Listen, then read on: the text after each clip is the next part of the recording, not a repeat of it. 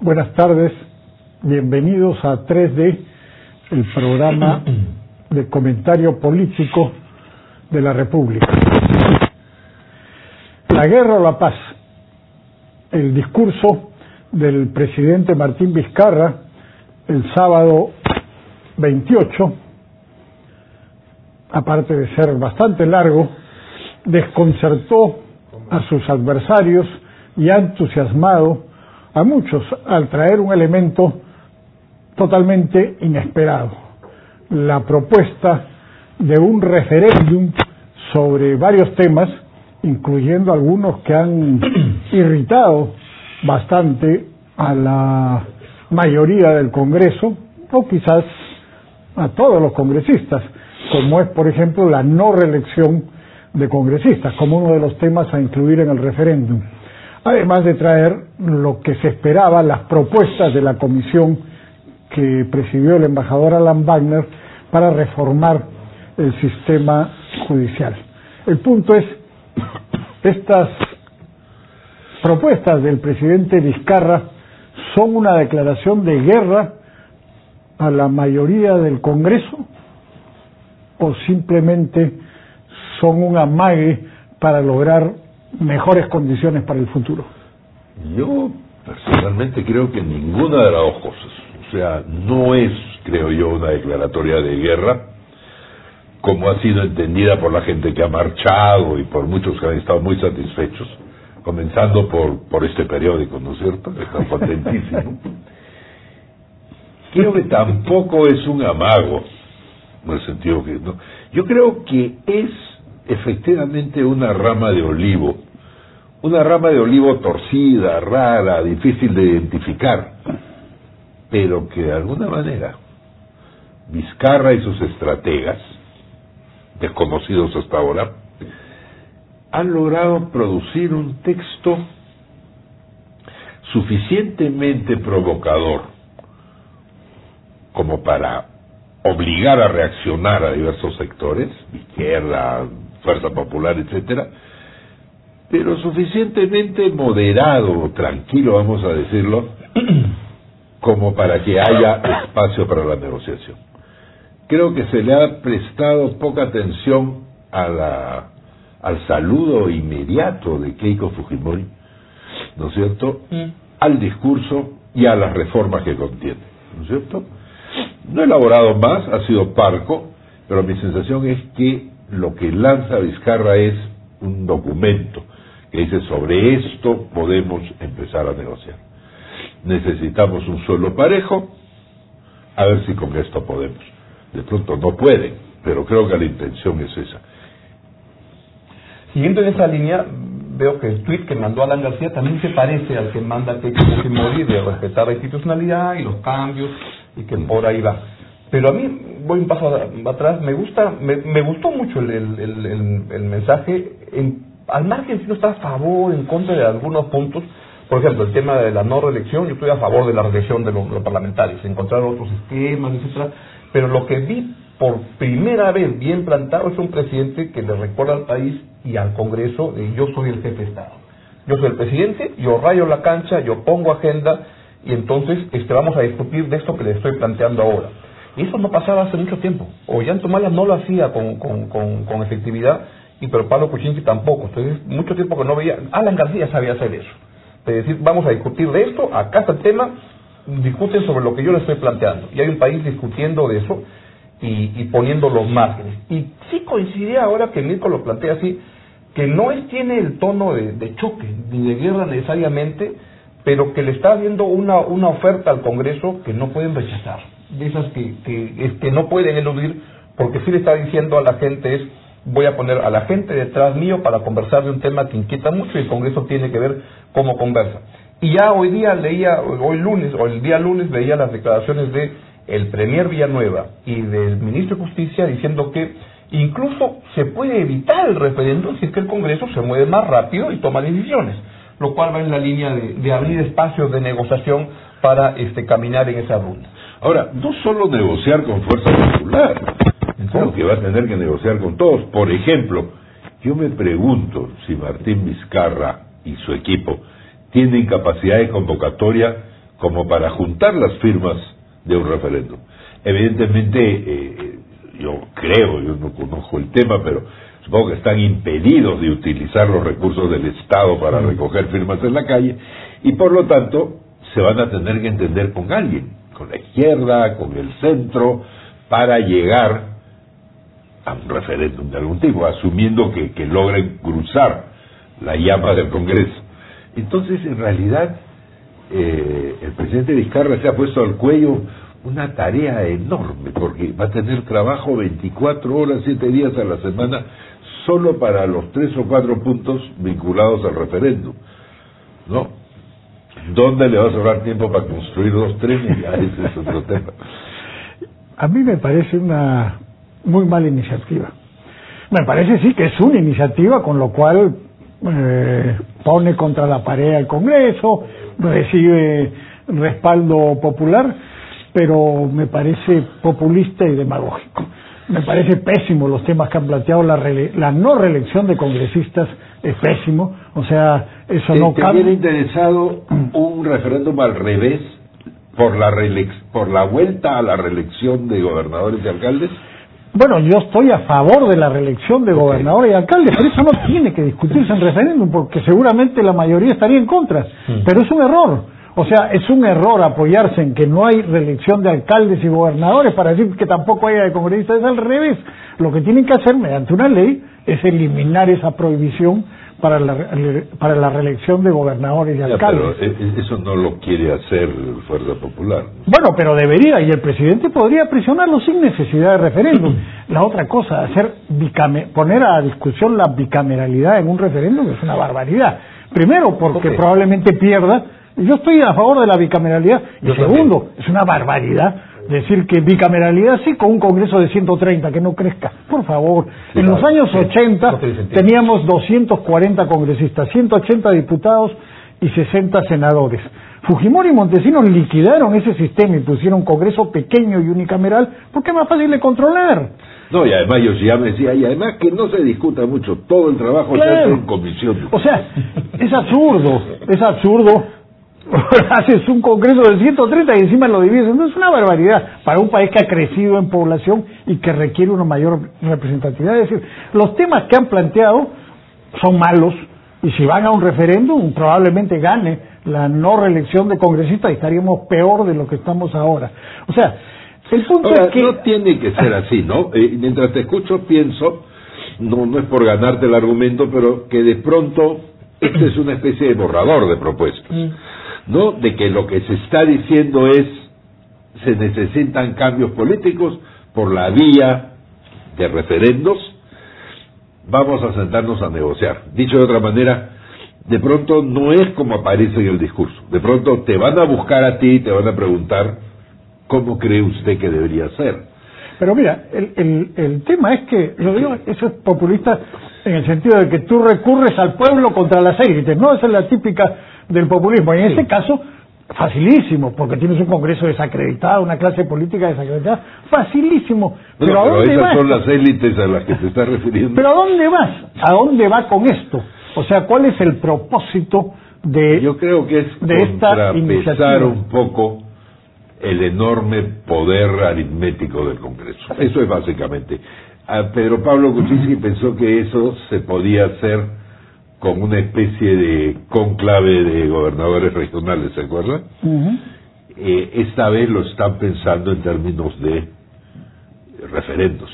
Yo pienso que toda la provincia de este país está indignada porque los provincianos, le hace alcaldes y alcaldes y gobernadores. y gobernadores, no se pueden reelegir, pero los que están en Lima sí.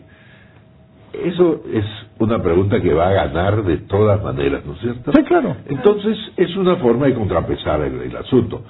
¿De qué lo estás acusando? ¿De populista, de demagogo, de político, de qué? Bueno, si hubiera un propósito que conociéramos y que fuera encomiable, muy bien. En síntesis, lo que yo creo es que es un político oportunista más que está usando el antifujimorismo para sus intereses particulares. Como han usado muchos políticos a lo largo de los últimos 20 años, que usan el antifujimorismo eh, ponen una serie de consignas eh, interesantes y después lo usan para sus propios intereses. Ya, esa es, una, Una, una, manera de verlo. La otra es que tiene una papa caliente con un montón de gente muy molesta por todo lo que se destapa de la, de la, la, la corrupción, donde el Congreso está metido en todo el menjunje de, la, de la corrupción y él tiene que ver cómo enfrenta esa situación. Y en ese sentido lo que hace es justamente, dice Keiko Fujimori, tú tienes los votos, yo tengo a la gente Vamos a conversar en igualdad de, condiciones para ver cómo sacamos esto adelante. Y no solo con Keiko Fujimori, también con el APRA, con, con, la, con la izquierda, con Verónica Mendoza, con Marco Arana, con todos, y ver cómo arman un combo que esto pueda ir saliendo, porque, porque donde estamos estamos parados. ¿Y eso lo consigue con esto? ¿Con, bueno, con un referéndum absurdo? Le está diciendo, te pongo el referéndum como idea adelante y conversemos. Cuando ya sale el día siguiente, el Premier y el ministro dice, si el Congreso se mueve más rápido, de repente no hay necesidad de ir a un referéndum. ¿Tú crees que el Congreso de la República iba a remover a los mafiosos del Consejo Nacional de la Magistratura? No, se, lo, se, les votó porque el presidente puso una, convocatoria para decirle al Congreso, lo tienen que votar. Ante eso, estos mafiosos renunciaron dos días antes ante la inminencia de lo que venía. Entonces, lo que estoy sospechando es que contra lo que se veía de una presidencia como anodina, sin juego, voy descubriendo acá algunos este, asomos de, de, una política mucho más fina y mejor planteada de sentarse a conversar y a negociar para sacar adelante, en vez de lo que México decía, de, de, de pero Pablo Kuczynski que creía que conversando, yendo a misa con el cardenal Cipriani, con Keiko, se podía arreglar, así no arreglar las cosas. y con esto, con esta, esta partida de, de guajiros que hay en el Congreso, sientas a conversar este, de esa manera. esos guajiros van a aceptar alguna modificación de su estatus en términos de reelección, en términos de, de voto preferencial. ¿Tú crees que sí? Pero, pero, por ejemplo, podría pues ninguno cree que no va a ser reelegido. Un mecanismo que escuché el día mismo sábado en las reacciones, un mecanismo de, de renovación por tercios del, del, del Congreso traería el sistema y te permite tener este, elecciones en que la gente siente que puede ir cambiando el Congreso cada dos años, cada un tiempo, y eso es una, una alternativa que te puede dar espacio para para, para ver el tema de la, de la no reelección y que eso y que este, y cosas como esa pero lo que siento es que de un país que solo discutíamos de audios que salían ahora hay un país que puede conversar y decir cómo hacemos reforma judicial cómo hacemos reforma política bueno pero no tiene nada que ver con eso. La reforma judicial no está en discusión. Todos dicen que la quieren hacer. Ahora el problema está en que se haga lógico. eh, realmente pero que te ayuda a discutir si hay reelección o no reelección de mucho más, más empoderado y con más fuerza para poder pelear eso. Lo que va, lo que tienes es una discusión que se va a alargar durante meses sobre temas que no tienen sentido, como la reelección de congresistas o, las otras cosas que ha planteado ¿Y algún tema de reforma política que para ti sí tenga sentido? Por ejemplo, el, voto preferencial el voto preferencial, eso, era importante quitarlo. Bueno, pero eso no es algo que puede ir en una negociación mm. en dirección del referéndum. Bueno, pero ya tú ves que ahora los otros lo que dicen entonces hay que eh, poner en el referéndum la pena de muerte. Bueno, así son, los referéndums comienzan cortitos y terminan largos. Bueno, eso es, un desastre. Pues, te vas a poner a discutir una serie de temas que no tienen sentido. Pero ha sido la reacción de, de, Fuerza Popular para ver cómo le echa tanto, más agua al caldo para que se diluya, entonces quieren, de repente quieren poner, y si Gareca no viene, ¿a quién contratamos? claro, pueden poner eso también. claro, ¿Quién reemplaza a en la federación? Claro. Por ejemplo. Claro que además es una tradición, porque las encuestadoras también hacen una serie de preguntas que uno no tiene cómo saber, ¿no es cierto? Como, ¿cree usted que la tasa de redescuento bancaria es la adecuada o no? no, esto se parece un poco a eso también, el referéndum. En eso sí es verdad. Pero son muy populares y muy, muy queridos los referéndums. Sí, sí, sí, sí. Son usados por caudillos populistas. Bueno, eh, Fujimori puso su constitución al, referéndum, ¿no? Y después ahí, bueno, con los mismos que están ahora con Cabaza y compañía arreglaron la elección y ganaron el referéndum.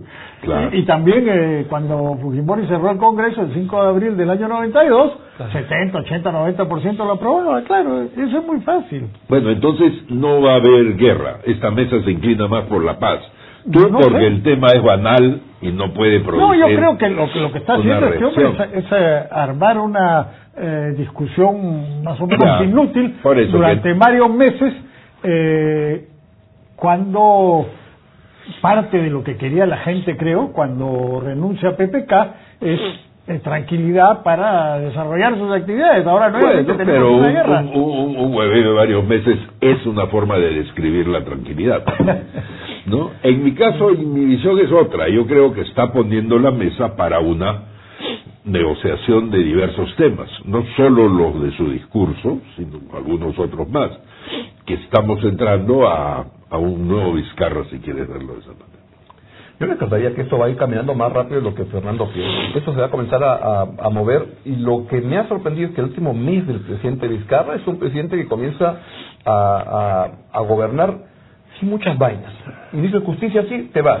Este, este lío, Comisión Bander, una semana y me da la cosa. Este, se, se embroman en el Congreso, convoco al Congreso para ver la remoción del Consejo Nacional de la Magistratura. Como que se va avanzando más rápido. Y mira, si uno compara el último mes, ha habido cambio de presidente de la Corte Suprema. Este, ha habido cambio este, en el Congreso, ha salido César Laverde hoy día, el lunes en la mañana, y ha dicho, ok, si baja, ya se va, este, y ya no compramos frigobares y esto. Después es una tontería, pero es como que se va moviendo la avance, un avance, que no compre comienza frigobares, a, cierto, a- cierto, a de moverse. Y creo que es un país que comienza a decir, no podemos seguir haciéndonos los tontos tanto tiempo, sino que hay que comenzar a, a abordar temas. Y en ese sentido soy optimista. Creo que, que, que, que hay el riesgo que, claro, que el Fuerza Popular sienta, se sienta muy amenazado y que dé un empujón grande y que todo se enrede. Pero me parecería que el talante de, de, de, de Vizcarra es como más bien plantear cosas audaces, pero con un tono que no va, no, no se siente que va a la, a la guerra, sino que Que no es amenazante porque no tiene Con recursos. que amenazar tampoco. Sí, pues. Bueno, tiene con qué amenazar. Por la cuestión de confianza, yo siento que es una, una cosa que va dando vueltas y que en algún Sí. momento si esto se enreda. Pues ya se habrá gastado de tanto dar vueltas, ya tiene años. ¿No? Zacatrán plantea la cosa y, y, y, claro, si quieres ir a un referéndum ya a lo bestia. Usted quisiera adelantar eh, eh, elecciones. De repente la gente a que le encanta ir a votar dice, vamos, con todo el paquete de una vez. No, sí, las cosas se plantean así, Claro. sin duda puede tener eh, apoyo popular, pero, como digo, yo no veo un propósito definido que sepamos que va a algún sitio o que las cosas mejoren. Vota al ministro de Justicia, sí, pero pone a una persona que yo creo que no es la adecuada para ese cargo. O sea, que hemos mejorado, no mucho. Eh, y, y en el caso de el Premier, yo creo que muestra que no hay una unidad de criterio en el gobierno, no. Eh, el mismo día domingo salió a decir, bueno, el referéndum podría ser, pero de repente va y no va. Entonces, pareciera que cada uno se va Ya, mandando pero por donde ¿no le parece, crees ¿no? que puede haber, eventualmente, yo no, estoy seguro, pero si es que fuera así, que el presidente manda este torpedo acá y Premier va y, lanza este de salvavidas por acá y que es un juego más fino que están jugando para llevarlos al camino de negociar, de conversar y sacar cosas adelante, No, yo no creo que sea un juego más fino, creo que es un juego más desordenado, me parece. No creo que tengan esa capacidad para decir, ah, tú haces esto, yo el otro Pero al no. mismo tiempo le asignas una característica totalmente vinculada con las estrategias de poder, que es el populismo. Sí. Entonces, ¿cuál es la estrategia No, no, pero de este populista? no, yo creo que no sabe exactamente a dónde va, pero O sea, lo que se ha quiere topado con el no, populismo no, el lo que quiere es levantar su popularidad y tener su propio juego, Y pero está- eso le puede está mal para un presidente que no tiene nada, nada, nada, Mm. de construir algo de poder para conversar en mejores condiciones con los señores del Congreso. Si tuviera una buena propuesta o propósitos más o menos claros, me parecería que podría dar resultados, pero yo creo que no los tiene, que no sabe exactamente a dónde Ah. va. Siento que Pero- si, la- si la economía lo acompaña, Ah, la economía sí lo acompaña, lo va a ayudar sí. mucho. Que Yabeco por acá. La reactivación va dando señales, Sí, claro, sí. En, la, en, la, en la feria del libro y todos los libreros te dicen, mira, esto va viento en popa. Estamos vendiendo más, más este, libros que, que, que mistura. Esto va avanzando, se siente que hay una, una, un movimiento económico. Si eso lo acompaña a Vizcarra y en el lado político hace estas jugadas, estas movidas, mira, puede no irle mal. No solo de pan y del hombre, sino también de libros. ¿Está muy bien? Así es. Y un poco de Damos por finalizado este programa recomendándoles, como siempre, que lo difundan en las redes sociales, en el Twitter, en el Facebook y en todas las que participen. Muchas gracias.